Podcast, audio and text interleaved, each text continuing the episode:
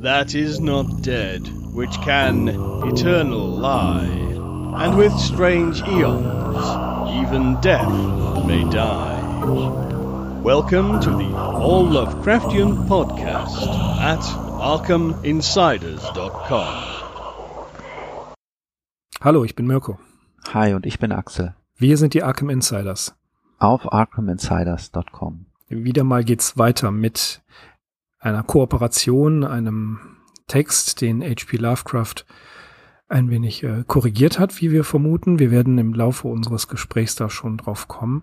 Wir haben die Stories von Eddie durch. Man kann auch ein bisschen sagen, Gott sei Dank durch.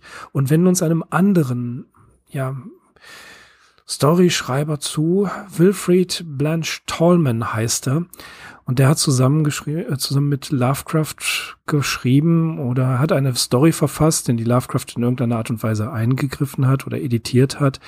Two Black Bottles. Und ähm, da wir werden Erinnerungen wach an andere Stories, ne? Axel, an welche denke ich wohl? Hm, zum Beispiel The Terrible Old Man. Richtig, genau. Denn äh, da wir werden im Laufe, ich glaube, der Meister aller Zusammenfassungen hat eine Zusammenfassung gemacht. Da werden wir, äh, ihr werdet euch daran erinnert fühlen, sobald äh, der Axel da wieder mal erzählt, was er da alles zusammen gebaut hat. Ähm, und ich verneige mich und verlasse die Bühne nach der kurzen Anmoderation und dem Godfather of Summary. Axel, bitte. Eine Verneigung ist durchaus nicht notwendig. Doch, doch. Okay, also da ist dieser Bursche namens Hoffmann, den es nach Dahlbergen in den Ramapo Mountains verschlagen hat, welche zum Appalachengebirge gehören. Der Ort ist holländischen Ursprungs und das trifft auch auf den hier jüngst verstorbenen Pastor Vanderhof zu. Hoffmann ist der Neffe des Verstorbenen, mithin sein einziger Erbe und nach Dahlbergen gekommen, um dessen letzte Angelegenheiten zu regeln. Weiter ist da ein gewisser Mark Haynes, äh, das ist der Besitzer des örtlichen Lebensmittelladens und derjenige, der Hoffmann nach Dahlbergen eingeladen hat. Von ihm erfahren wir einige höchst merkwürdige Umstände rund um den Tod von Pastor van der Hof. Umstände, bei denen der Küster Abel Foster eine unrühmliche Rolle spielt. Haynes versichert dem Besucher, dass Foster mit dem Teufel im Bunde stünde. Vor zehn Jahren war Foster in das Dorf gekommen und von Vanderhof engagiert worden. Und außer diesem ist eigentlich niemand wirklich mit dem Küster warm geworden. Ja, mehr noch, der unheimliche alte Kauz wurde gemieden, wo immer es ging. Eine von Fosters Auffälligkeiten bestand zum Beispiel darin, dass er ein großes Interesse für das Grab des 1701 verstorbenen Pastors Slot an den Tag legte. Gelegentlich, so scheint's, stand er vor dem Grab und redete zu dem Toten. Zu Fosters weiteren Ungunsten muss angeführt werden, dass sich mit seiner Ankunft die wirtschaftliche Lage im Dorf verschlechterte.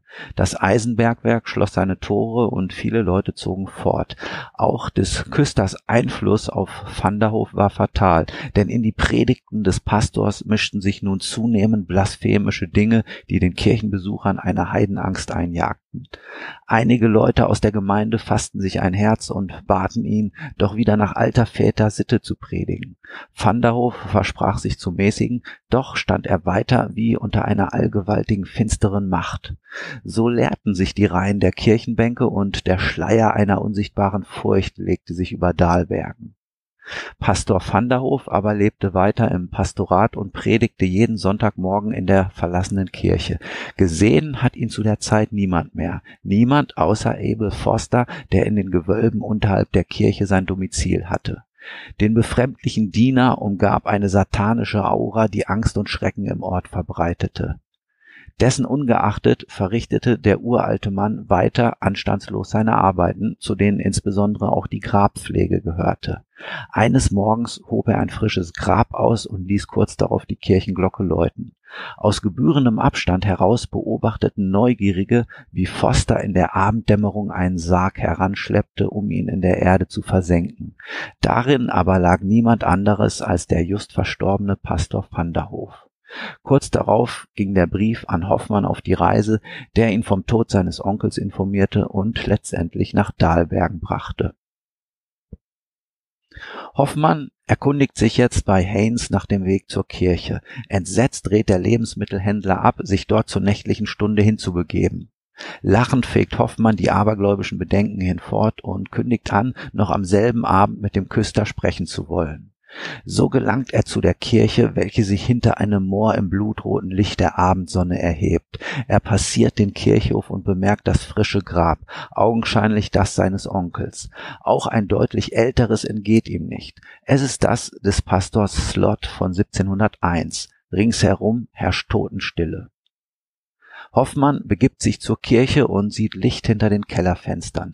Durch eine Seitentür gelangt er ins Gebäudeinnere. Als sein Streichholz erlischt, tastet er sich weiter vorwärts durch die Finsternis. Ein unheimlicher Gesang lockt ihn zu einer weiteren Tür in ein Treppenhaus.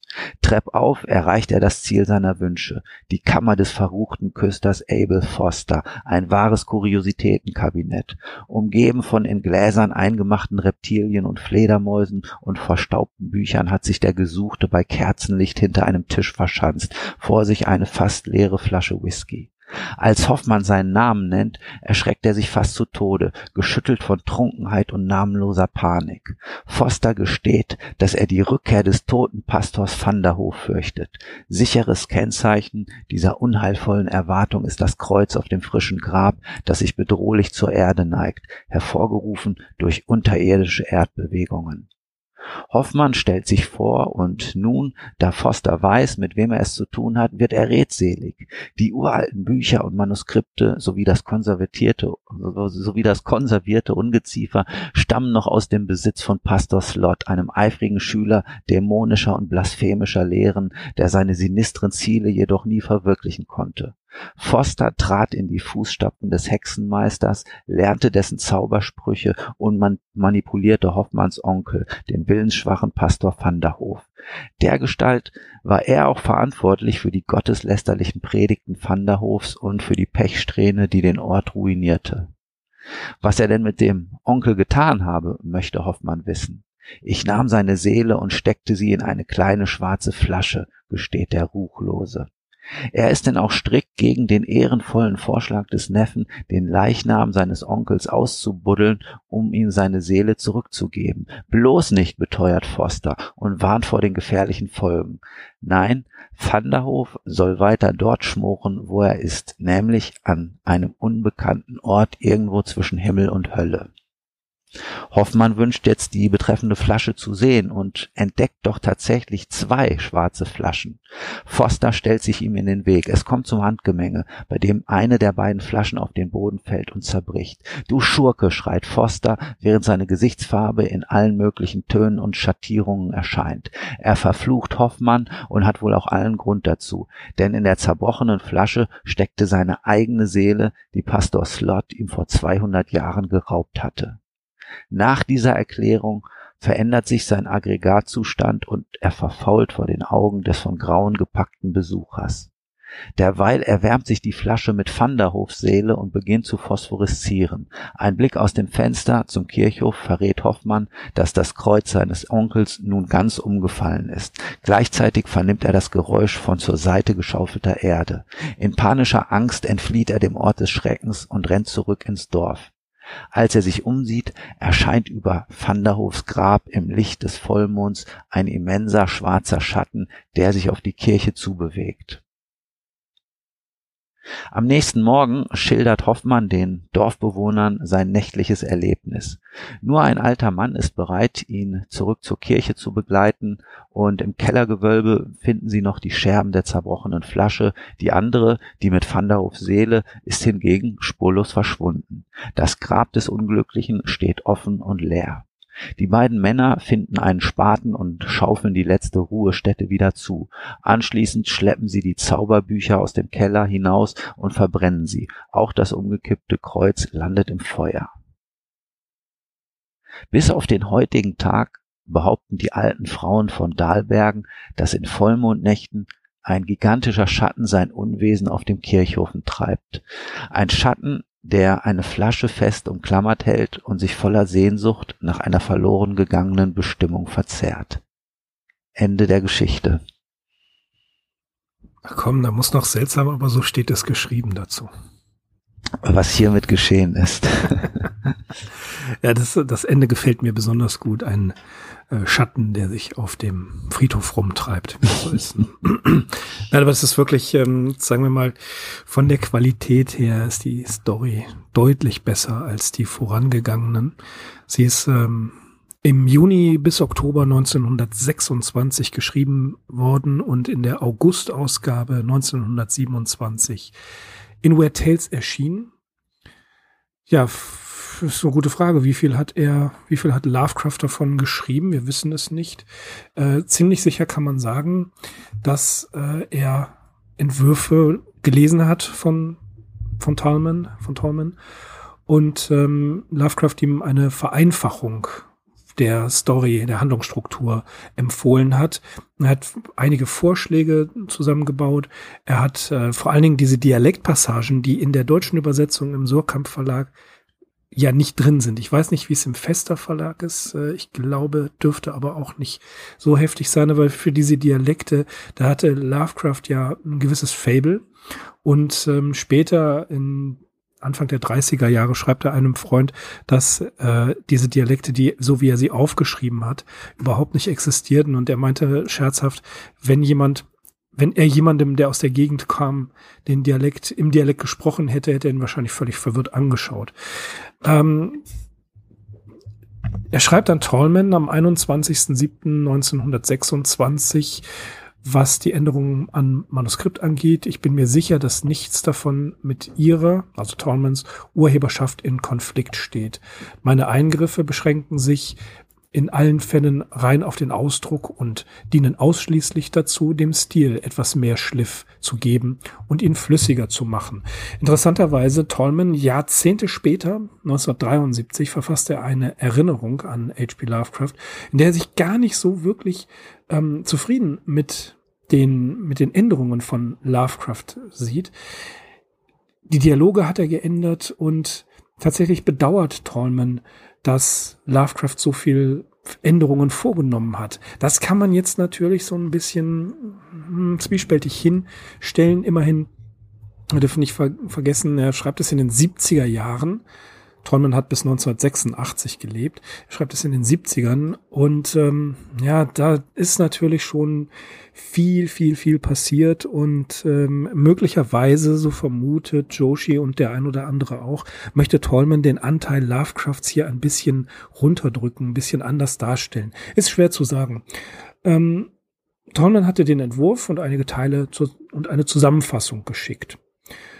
Und Wer war dieser Tolman eigentlich? Wilfried Blanche Tolman, 1904 bis 1986.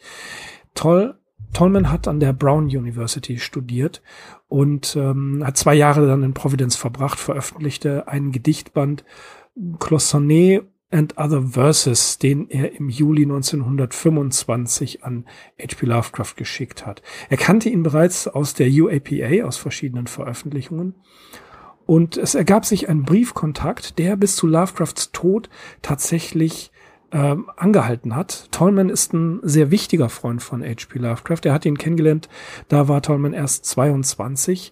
Im August 1925 haben sich beide dann in New York getroffen und Tolman wurde ein Mitglied des Calem Club, allerdings kein reguläres Mitglied, aber in seinen Lebenserinnerungen The Normal Lovecraft, die in Lovecraft Remembered herausgegeben sind, da schreibt er, dass Frank Belknap Blancs Mutter zu ihm gesagt hat, er, also Tolman, sei der normalste aller Calems. Das finde ich eine sehr schöne äh, Anekdote. Wichtig ist auch als Dank für die Arbeit an Two Black Bottles kreierte Tolman Lovecrafts berühmtes Ex Libris, also dieses, dieses Bookplate, diesen ähm, Eigentumsvermerk mit dem ähm, mit dem Fenster und der Tür. Vielleicht, Axel, finden wir das irgendwo online und können das in die Shownotes packen. Auf jeden Fall, ja, ja. Das also das hat dieses fächerförmige Oberlicht über einem Hauseingang eines georgianischen ja. Hauses mit dem angedeuteten Treppenaufgang. Mhm. Richtig, richtig. Ne? Und ähm, als, als Tolman dann von Providence nach New York zog, hat er einen ganzen Karton voller ja, Zeitungsausschnitte, Artikel, Briefe, mm, ähm, Amateurjournalismus-Veröffentlichungen von Lovecraft bekommen, die er immer, ihm immer wieder zugegeben hat. Die beiden haben sich verschiedene Male persönlich getroffen, im September 1927 wieder in Providence, im Frühjahr 1928 besuchten sie äh, Tolmans Haus in New York oder sein, sein Zuhause in New York in Spring Valley im New York Staat. 1929, da hat Tolman geheiratet. Als Lovecraft wieder mal in New York war, schlug er ihm vor, einen Job bei einer Zeitung zu besorgen, was Lovecraft allerdings höflich ablehnte. In einem Besuch in Tolmans Wohnung in Brooklyn am 6. Juli 1931 traf Lovecraft zum ersten Mal Seabury Quinn. Tolman arbeitete unter anderem als Reporter für die New York Times, veröffentlichte weitere Erzählungen und Gedichte in Weird Tales. 1930 war er Redakteur für den Texaco Star. Einige kennen vielleicht noch die, ähm, die Tankstellenmarke Texaco. Das ist tatsächlich ähm, diese Oil Company gewesen. Und äh, da hat Tolman war, war Redakteur für diese, für diese Betriebszeitschrift. Auch hier schlug Tolman vor, Lovecraft sollte ja seine Reiseberichte für diese Zeitschrift ver verfassen und äh, veröffentlichen, aber Lovecraft hingegen befürchtete, dass ähm, sein Stil für diese Art Publikation nicht passend sein würde. Tolman, und das klang ja auch schon in der Geschichte Two Black Bottles an, ist, ähm, hat holländische Wurzeln und hat sehr umfangreiche genealogische Forschungen betrieben, was Lovecraft natürlich richtig gut fand. Das war ihm sehr sympathisch. Und er war auch eine Zeit lang Herausgeber von The Halve Man, der Zeitschrift der Holland Society of New York. Und er hat er Lovecraft dazu bewogen, einen Aufsatz zu schreiben, der in der Oktoberausgabe von The Halve Man 1933 erschien, Some Dutch Footprints in New England. Und das ist ein äh, Artikel, den kann man tatsächlich in Collected Essays äh, Band 4 finden. Und im Zusammenhang mit diesem Artikel gibt es eine Anekdote, die sich ähm, im, in den Collected Essays befindet, aber auch in Tolmans Erinnerungen. Äh, Tolman provozierte epische Diskussionen über Stilfragen des Essays und das war seine kleine persönliche Rache an den Überarbeitungen von Two Black Bottles und ähm, später gab Lovecraft gegenüber Tolman zu, dass dieser, also Tolman, der bisher einzige gewesen sei, der so viel an Lovecrafts Texten hätte verändern dürfen. Nicht mal Farnsworth Wright ähm, durfte die Texte von äh, Lovecraft in Weird Tales oder ähnlichem ändern. Tolman hatte da also schon eine gewisse Ausnahmegenehmigung. Er setzte sich später beim Verlag Morrow Co. Ende 1936 dafür ein, dass es eine Buchveröffentlichung einer längeren Erzählung von Lovecraft geben sollte. Aber wir wissen es, Ende 1936 war Lovecraft bereits sehr krank und er hatte auch einfach kein Material. Es gibt noch ein paar andere Anekdoten, die ich äh, sehr schön finde. Unter anderem, dass ähm, als er in der Brown University, er schreibt hier 1907, 1924 äh, gewesen ist, dass er Lovecraft in der Ten Barn Street getroffen hat. Und an dem Abend sind sie zusammen ins Jugs gegangen. Und das, das Jugs war ein, ja, in der Nähe des, des, äh, der Universität, ein ähm, Restaurant, in dem unter anderem ja auch äh, Truckfahrer und äh, andere Arbeiter gerne gegessen haben. Und insofern war das tatsächlich für Lovecraft ein ja, ein, ein schöner Ort. Er mochte Jux tatsächlich. Er, er liebte auch äh, den, den Wirt selber, ähm, weil man wirklich für wenig Geld dort gut essen konnte. Das ist ähm, Tolman zu verdanken. Ja, Lovecraft, ähm, es gibt, ja, das, das ist auch wichtig zu wissen. Und zwar gibt es äh, bei einem Ausflug, es gibt ja ein berühmtes Foto von H.P. Lovecraft, wie er vor dieser, äh, vor dieser Ziegelsteinwand dieses Schwarz-Weiß-Foto, was so sehr, wo er so finster guckt. Ich weiß, kennst du mhm. bestimmt auch, ja, ne? Das hat Tolman aufgenommen. Ah, ja. Mhm. Das ist also von ihm. Vielleicht finden wir da auch noch einen Link für die Show Notes. Mhm. Äh, denn das ist wirklich ja ein ikonisches äh, Bild, was oft verwendet wird. Und das ist äh, tatsächlich von Tolman.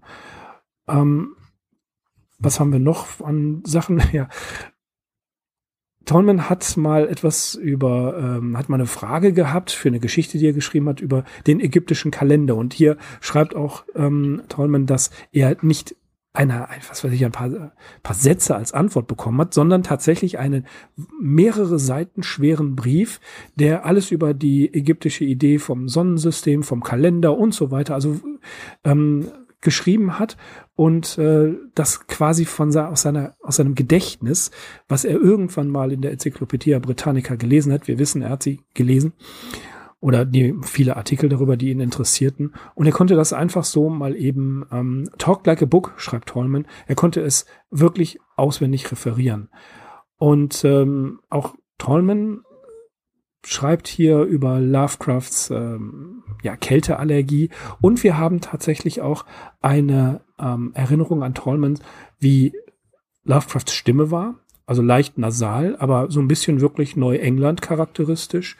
Und äh, über seine physische Erscheinung, darüber haben wir ja auch schon mal gesprochen. Er wusste gar nicht wirklich, dass Lovecraft verheiratet war. Irgendwie hat Lovecraft es geschafft, das nicht zu erwähnen. Und er wurde mal zum Tee eingeladen in die Barn Street und da hat er Sonja getroffen, was ihn sehr verwundert hat. Aber, das schreibt er auch hier, er hat an Sonja eigentlich so gut wie gar keine Erinnerungen. Sie war nicht besonders beeindruckend und wenn sie mal was gesagt hat, dann war es so, dass er es direkt vergessen hat so viel äh, zu Tolman, was eigentlich immer ein paar sehr schöne Anekdoten sind. Und in seiner Erinnerung, The Normal Lovecraft, schreibt er auch viel über die Calem-Zusammenkünfte. Er, er benennt einige der Calems. Und was auch sehr wichtig ist, weil ich diese Diskussion, glaube ich, letzte Woche mal wieder oder vorletzte Woche kurz geführt habe, er spricht auch in seinen Erinnerungen über Lovecrafts Einstellungen zu Ausländern, zu Rassismus und äh, zum Antisemitismus. Er hat ihn nie als Antisemiten wahrgenommen. In den Briefen an Tolman, so schreibt Tolman selbst, sei nie ein solches Wort gefallen, nichts Antisemitisches. Natürlich hat er eine ganze Menge harte Sachen über Ausländer gesagt und auch über schwarze Amerikaner. Das ist unbenommen. Aber auch Tolman unterstützt die These, dass es ähm, abhängig davon war, in welchem Zusammenhang er jemanden kennengelernt hat. Jacques zum Beispiel, der Wirt des vorhin erwähnten Restaurants, war ein Italiener und den mochte er sehr. Er hat auch, das schreibt Tolman, sich mit ähm, Menschen anderer Hautfarbe wenn er sie auf seinen äh, Ausflügen getroffen hat, immer hervorragend und höflich unterhalten. Was in ihm gärte, das können wir aus den Briefen nur mutmaßen, aber Tolman hatte eben nicht den Eindruck, dass er hier wie als ein Agitator aufgetreten ist, sondern er sagte, und das unterstützt auch die These von St. Joshi, ähm, immer wieder, ja, reagiert auf den Moment. Und das haben wir ja auch schon gesagt. Äh, Geht es ihm schlecht wie in New York, dann kennt sein Hass keine Grenzen. Geht es ihm gut, ist er etwas milder. In Providence beispielsweise und auch später zu Zeiten des Dritten Reiches hat er sich sogar, ja, manche sagen schon fast links geäußert, das würde ich jetzt nicht so unterstützen. Er war nach wie vor konservativ und äh, eben Neuengländer, aber er war da doch etwas zurückhaltender. Und das unterstützt Tolman natürlich auch ein bisschen verklärt. Er war ein guter Freund Lovecrafts, das darf man nicht vergessen. Aber wie wir das ja auch schon oft gesagt haben, man muss diese ganze schildernde Persönlichkeit in all ihren Facetten aufnehmen. Und Tolmans Erinnerungen an Lovecraft, die helfen da weiter von jemandem, der ihn wirklich gut kannte. Ja, und indem wir heute mehr oder weniger so umfassend an ihn erinnern, äh, machen wir auch ein Versäumnis gut, weil wir hätten ihn eigentlich schon damals in den New Yorker Episoden etwas ausführlicher vorstellen können. Aber ja, wie heißt es so schön, äh, besser nie als spät oder so ähnlich. Das ist besser spät als nie. Andersrum. Ja, nee, also von daher, ja. du hast ganz recht, als du einleitend gesagt hast, das war ein durchaus wichtiger Freund von Lovecraft und Lovecraft hat ihn ja zum Beispiel auch gemeinsam mit Alfred Galpin und ähm, Frank Belknap Long als einen seiner adoptierten Enkel mhm. bezeichnet. Mhm. Also er war halt eben diese ja 14 Jahre jünger, also ein ganzes Stück jünger natürlich als Lovecraft und Lovecraft hatte immer so eine gewisse Mentorqualität, in deren Genuss Tolman ohne Zweifel auch gekommen ist. Mhm. Ja, Tolman selbst war eher ein kurz aufleuchtende, aufleuchtendes Licht innerhalb äh, der unheimlichen Fantastik. Also so einen richtig großen Namen hat er sich da nicht gemacht und auch die gemeinsamen Arbeiten in der Richtung mit Lovecraft, die sind ja sehr überschaubar. Du hast es ja auch schon gesagt, der hat dann eigentlich ganz andere Felder beackert, eben bei der New York Times oder als Redakteur für den Texaco Star. Und solche Sachen, das deutet ja dann wirklich schon in eine ganz andere Richtung hin. Tja, was könnte ich da jetzt noch hinzufügen an äh, Anekdoten? Eine zum Beispiel noch, ähm, er hat Lovecraft mal einen Anzug vermacht, mhm. der ihm zu klein geworden war. Das ist, Und, entschuldige, das ist übrigens der Anzug, der auf dem Bild zu sehen ist. Ah ja, okay. Siehst du, ja, ja, ne. Also das werden wir auf jeden Fall äh, mit reinbringen oder einen Link dazu setzen zu diesem Foto. Ja, Lovecraft selbst hat ja, auch wenn er zu gewissen Zeiten gerade so, ähm, als er äh, mit Sonja verheiratet war und deren gute Küche genossen hat, ist er ja auch etwas stämmiger geworden. Aber ansonsten hat er, glaube ich, immer recht genau darauf geachtet, sein Gewicht beizubehalten. Mhm. Und äh, ja, daher konnte er diesen Anzug noch ganz gut auftragen. Von Lovecraft selbst haben wir auch noch ein mehr oder weniger offizielles Statement zu ähm, Tallman. Das ist allerdings erst nach Lovecrafts Tod erschienen. Es handelt sich hier um einen seiner früheren Reiseberichte, der heißt Observations on Several Parts of America. Oder weil der Titel so schön ist, vollständig heißt die ganze Sache Observations on Several Parts of America, being the journal of H. Lovecraft Gentleman into His Majesty's colonies of New York and the Massachusetts Bay, the New Hampshire grants, the towns of Philadelphia and Baltimore, Annapolis, Georgetown, Alexandria, and the rebel federal city called Washington, and certain parts of Virginia, westwards to the endless caverns. Providence, Rhode Island, printed and sold by John Carter at Shakespeare's Head in King Street, over against the courthouse and sold by merchants generally. 1728. ja, da kommt er eben auf diesen Trip zu sprechen, den du auch schon erwähnt hast, der ihn zusammen mit Tallman äh, nach Spring Valley, was heute ein Vorort von New York ist, geführt hat und das war für Lovecraft interessant, weil ähm, Spring Valley äh, es war zu dem Zeitpunkt äh, noch eben bewohnt von den Nachfahren der ersten holländischen Siedler hier und ja, Tolman selbst stammte von hier.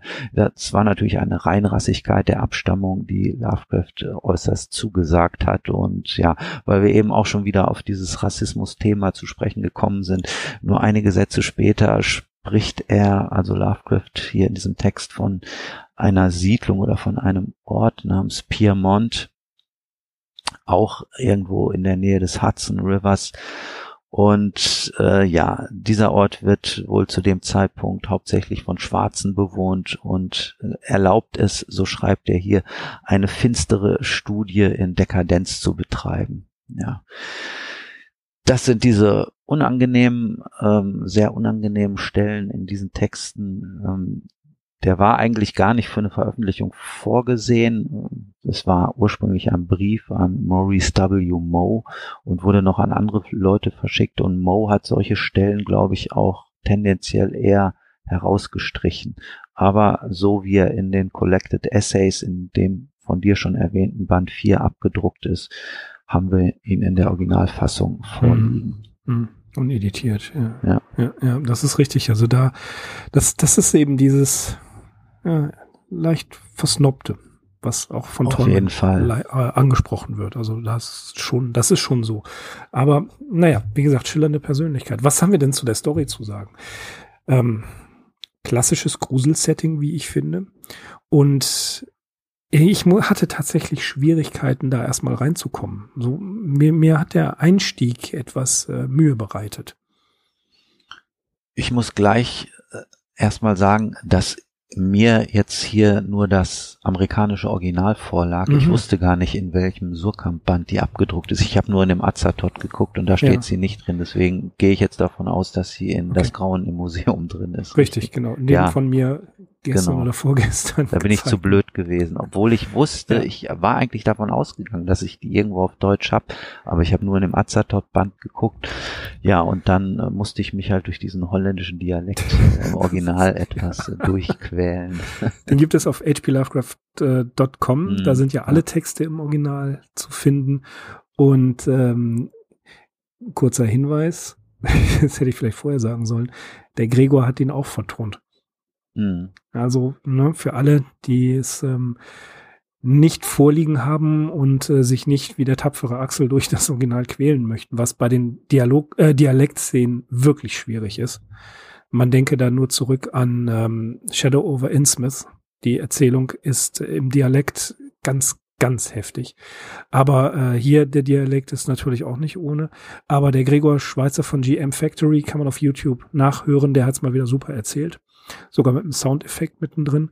Ähm, lohnt sich auf jeden Fall, halbe Stunde kann man da investieren, denn so schlecht ist die Geschichte gar nicht. Aber mir fiel der Einstieg halt schwer, muss ich gestehen. Ich habe da auch zweimal äh, gelesen und dann nach und nach kam das Ganze, ja, so wie man das ähm, vom, vom Muster her kennt. Jemand wird irgendwo hingerufen, also soll da hinkommen, um etwas aufzuklären.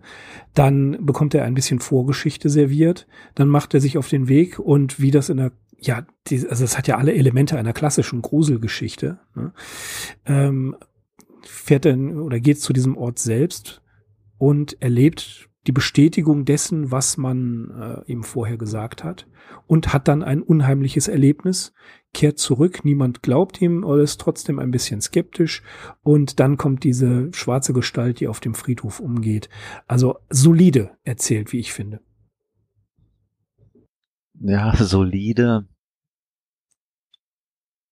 aber gerade so in der zweiten Hälfte äh, stellen sich doch einige Fragen auf, die man da nicht beantwortet findet. Ja, gut, ich gebe es jetzt so. Sie ist jetzt nicht so, ähm, ja, äh, nicht so großartig wie äh, eine Geschichte von M.R. James. Also so ausgereift Durchaus ist sie nicht. Nein, das, da kommt sie nicht ran. Aber sie ist eine gepflegte Gruselgeschichte und Plotholes hat sie natürlich. Aber tatsächlich, ähm, man wird schon so ein bisschen entschädigt. Also da hatte ich, da habe ich schon Schlimmeres definitiv gelesen, mm. wo auch Lovecraft seine seine Spur hinterlassen hat. Aber das hier, das ist, das ist ordentlich. Ich finde halt auch schon schön die Beschreibung, wie äh, Hoffmann den Ort verlässt und beschreibt, dass er in, in dieses Moor kommt. Schon wieder ein Moor. Übrigens, danke für die Kommentare zum, mhm. ähm, Jawohl. zum Moor. Ne? Mhm. Da ja, waren ja, ja, zwei Jungs am Werk, äh, die wirklich sehr, sehr fleißig wieder kommentiert haben. Müsst ihr euch durchlesen. Das sind, haben wir ja schon mal gesagt, das sind eigene Essays, die mhm. eine eigene Qualität haben. Und äh, da ist ein Hinweis auf das Moor, ne, was wir beim letzten Mal hatten. Ähm, ja, und dann beschreibt er, wie er auf, den, auf diesen Friedhof kommt, der um, um die Kirche ist. Das ist natürlich äh, alles sehr stilecht. Und dann, dann, dann schreibt er aber, dass er den Eindruck hat, dass die Grabsteine sich Richtung Kirche verneigen. Das fand ich toll. Ja, und auch zu dem Grab seines Onkels äh, sagt mhm. er ja, er hat das Gefühl, dass da eigentlich kein Toter liegt. Mhm. Er kann mhm. diesen Eindruck also schlecht in Worte fassen, aber irgendwie hat er eben den Eindruck, es ist kein regelrechtes Grab, sondern ja das Grab irgendwie eines Menschen, der doch noch nicht richtig tot ist. Ja. Und das trifft es ja im Endeffekt, weil wir erfahren dann von diesem äh, verteufelten Küster, dass die Seele, die er in eine Flasche gepackt hat, dass die sich im Endeffekt irgendwo zwischen Himmel und Hölle befindet. Mhm. Und das ist natürlich, das ist so ein Aspekt an dieser Geschichte, der mich sehr fasziniert hat. Und das ist auch sehr typisch Lovecraft, würde ich behaupten. Ich weiß nicht, ob diese Idee von Lovecraft stammt, aber das haben wir auch schon eingangs erwähnt. Wir finden diese Idee mit diesen eingesperrten Seelen in The Terrible Old Man und es ist überhaupt typisch für Lovecraft, so einen Zustand zu beschreiben und uns als Schreckensbild vorzustellen, der im Endeffekt schlimmer als der Tod ist. Ja. Ne? Das ist 100% Lovecraft. Hier, hier noch in dieser Kombination mit diesem eigentlich banalen Alltagsgegenstand einer Flasche. Da sind wir wieder bei Lovecrafts Dingwelt, die ich ja letztens schon ins mhm. Spiel gebracht habe. Die wird hier zu einem Seelengefängnis. Und äh, wir haben auch so Sachen wie der Flüsterer im Dunkeln, wo ja Gehirne auch in irgendwelchen Behältnissen konserviert werden. Mhm. Oder an diese unvorstellbaren geistigen Transformationen in der Schatten aus der Zeit. Das sind ja alles Zustände, die bei Lovecraft viel, viel bedrohlicher erscheinen als der endgültige Tod, wo wir ja davon ausgehen, dass wirklich alles endgültig aus ist. Aber diese Zustände, die implizieren ja irgendeine unkontrollierte Form des Weiterlebens, ja.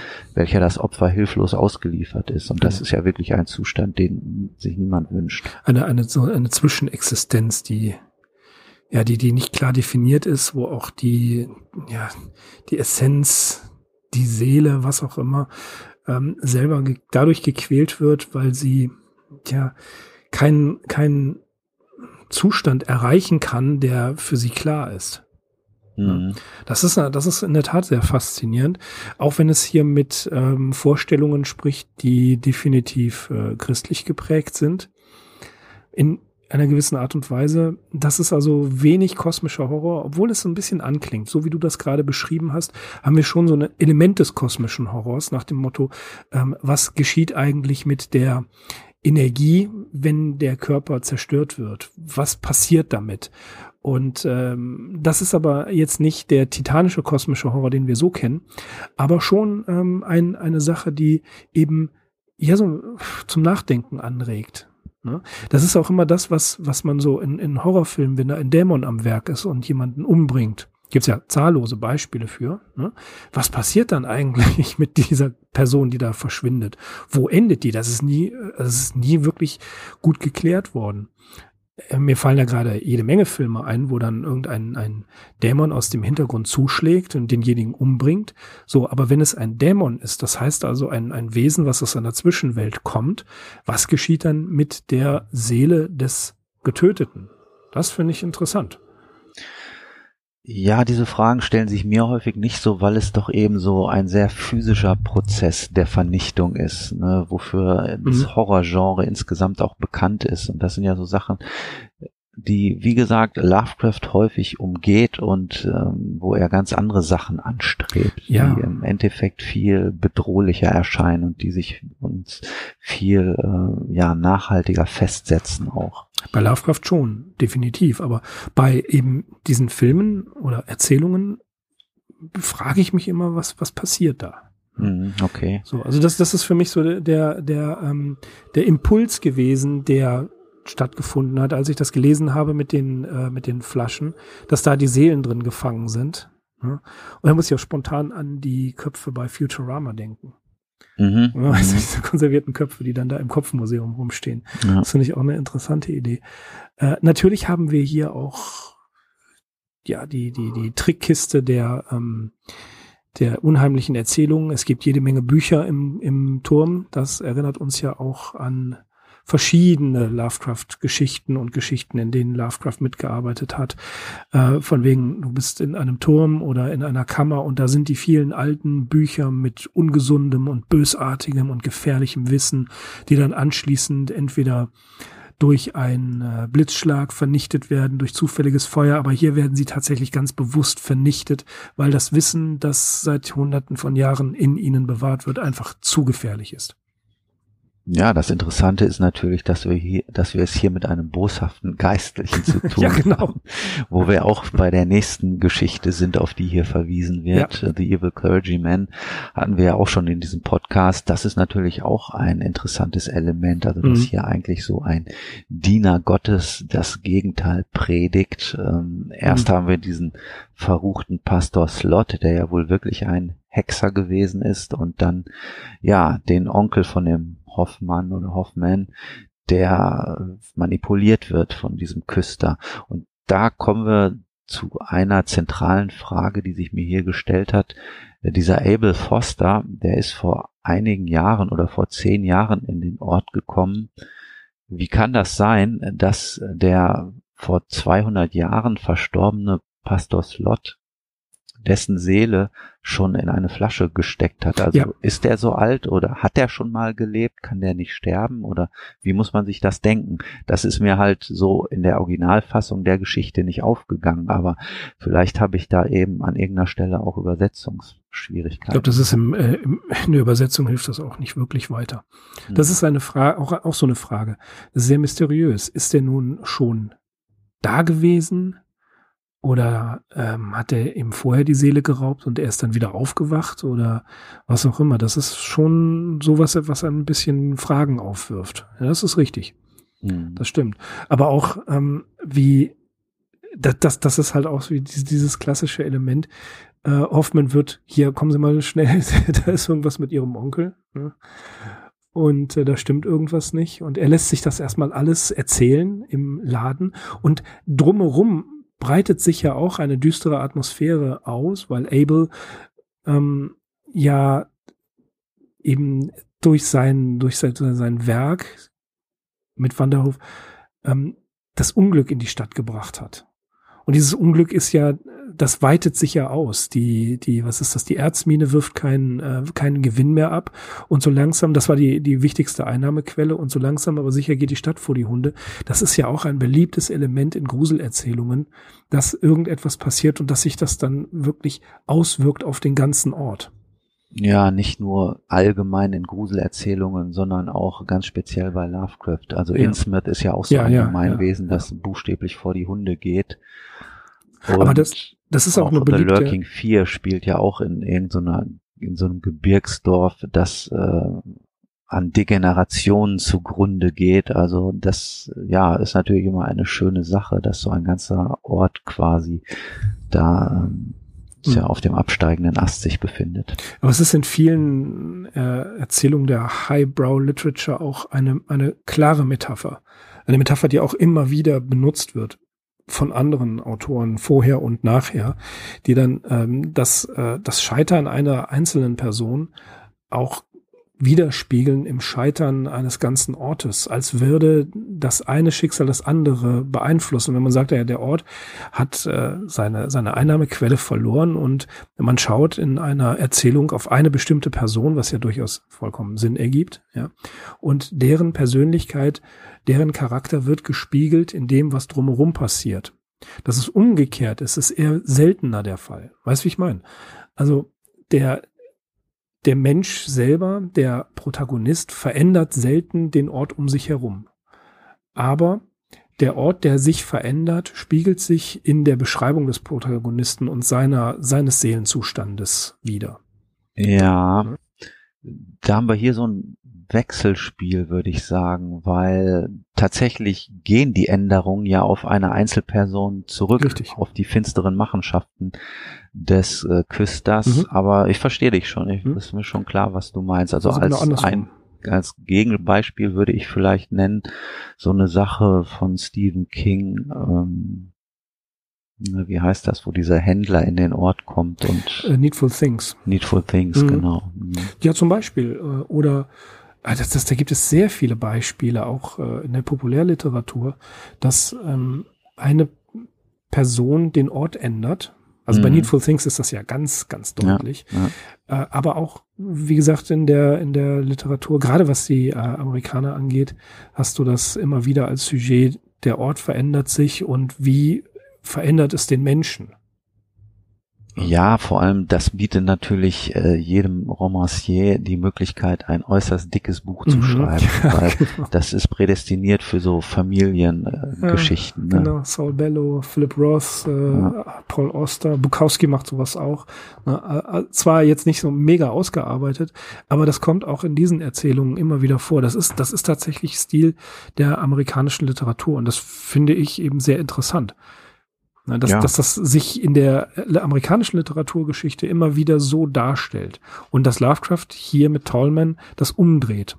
Mhm, mhm, mhm, Und äh, ja, Stephen King als ein, äh, wie ich mittlerweile finde, legitimer Erbe Lovecrafts, ähm, macht das ja dann auch. Und nicht nur in dieser Erzählung, sondern wir kennen das ja auch aus vielen anderen äh, Texten Kings, dass das, äh, dass da etwas heimsucht, den Ort ja zerstört, aber die Leute, und das finde ich auch interessant, viele Leute einfach nicht weggehen.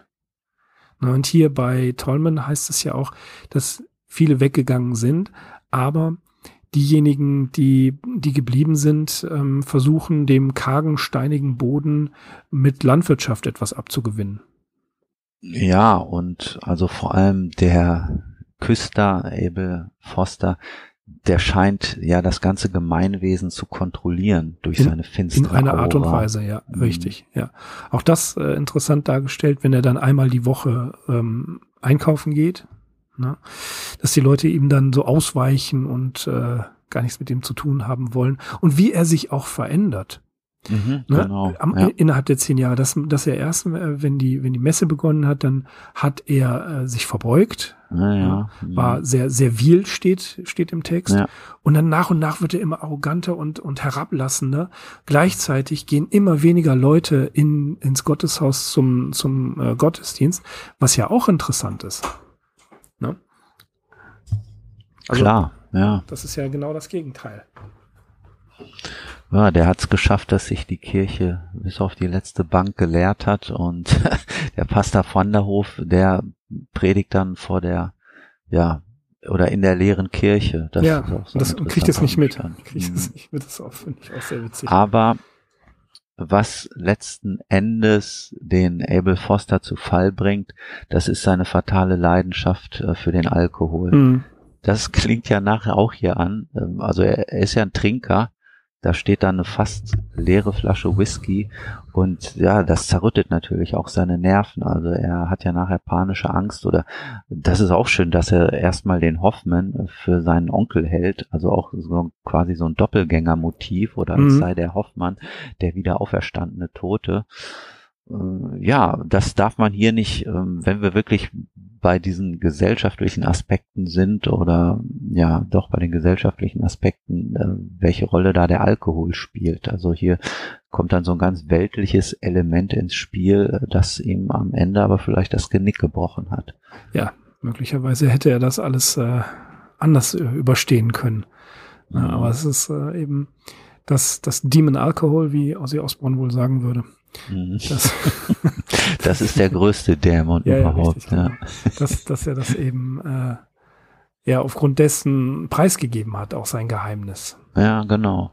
Das hat ihm die Zunge gelockert. genau, richtig. Ja. Und ja, der, das, das Setting selber, diesmal in äh, nicht Neuengland, sondern etwas weiter südlich, meine ich, ist das. Das ist auch so diese New York, New Jersey Ja, Gegend, aus richtig. der Tolman selber stammt, diese Ja. Ramapo Mountains, äh, ja, so ein Auslaufer der Der Appalachen, Appalachen, noch. genau. Da musste ich sofort an die Mountain Men denken. da da gibt's auch so einen, der in den Appalachen seinen, äh, sein, sein, seinen Hof hat. Ja, Mhm. Ja, und das ist, das ist halt auch wieder interessant, das Hinterland. Äh, ja, Lovecraft als Mitautor, als Co-Autor, ähm, weiß sowohl im, den, den urbanen Horror zu beschreiben, aber äh, was ihn wirklich immer interessiert ist, das äh, sind die Outbacks, die, das Hinterland, die, die, die Mountains und ähm, da viel, da spielen ja auch sehr viele Horrorelemente, Kleinstädte mit rein, die wir auch bei Stephen King sehen, unter anderem. Ja, also diese ganze Gegend ist natürlich sowieso interessant, weil ich weiß nicht, ob ich das vorhin schon erwähnt habe, ähm, als Lovecraft da diesen Trip gemacht hat im Sommer 1928, da ist er auch nach Sleepy Hollow gekommen. Ja, ja, ja, ja. Das genau. ist ja auch so ein Ort, der also spätestens, allerspätestens hierzulande auch durch den Film mit Johnny Depp ähm, recht Ja, bekannt geworden Crane. ist. Und äh, ja, dieser Film basiert natürlich auf dieser Geschichte The Legend of Sleepy Hollow Mhm. von Washington Irving, wo es um einen kopflosen Reiter geht. Ähm, das spielt in den Catskill Mountains. Ähm, Die haben wir ja auch schon mal in einer die haben wir auch Erzählung. schon. Ähm, Ich überlege gerade, welche Lovecraft-Geschichte spielt in den Catskill Mountains. Ist das ähm, Beyond the Wall ich, of ich meine, Sleep? ich mein Beyond the Wall of Sleep, wo Joe, Mhm. der äh, Korb äh, nachher nur Körbe geflecht, geflochten hat. Ähm, Mhm. der, der, der spielt doch da mit. Also, Mhm. ne, das, der war aus den Catskill Mountains. Ja, genau. Okay, ich würde vorschlagen, für die zwei schwarzen Flaschen äh, reicht es für heute, oder? Mhm. Haben wir Ja, noch was ich zu ergänzen? nichts mehr, nee. Nee, gut, super. Wer hat unser Preisausschreiben gewonnen? Ja, ähm, einen herzlichen Glückwunsch geht an den Ingo, Mhm. den wir aus der Menge der Zuschriften herausgefischt haben und ja, er darf sich über die Pegasus Goodies freuen. Die Vielen Dank Pegasus. auch nochmal an den Frank, der hier Ja. als Spender aufgetreten ist. Genau, genau. Herzlichen Dank. Äh, Und wenn ihr die Geschichte nachlesen wollt, ich glaube, in einem Festerband ist sie erschienen, dann in Das Grauen im Museum, H.P. Lovecraft und andere als Hörbuch GM Factory bei YouTube und im Original auf hplovecraft.com. Also mannigfaltige Quellen, ihr könnt eine ganze Menge nachlesen. Und äh, wir verbleiben erstmal mit den besten Grüßen, würde ich sagen, danken fürs Zuhören und hören uns dann bei der nächsten Geschichte weiter. Ich habe gerade nicht auf dem Schirm, welche das ist, aber ich kann definitiv sagen, HP Lovecraft hat mitgeschrieben. In welchem Umfang, das klären wir dann beim nächsten Mal. Gut, das ist doch ein gutes Schlusswort. Dann bleibt mir auch nichts weiter übrig, als mich zu verabschieden. Ich bin Axel. Ich bin Mirko. Wir sind die Arkham Insiders. Auf arkhaminsiders.com. Macht's gut.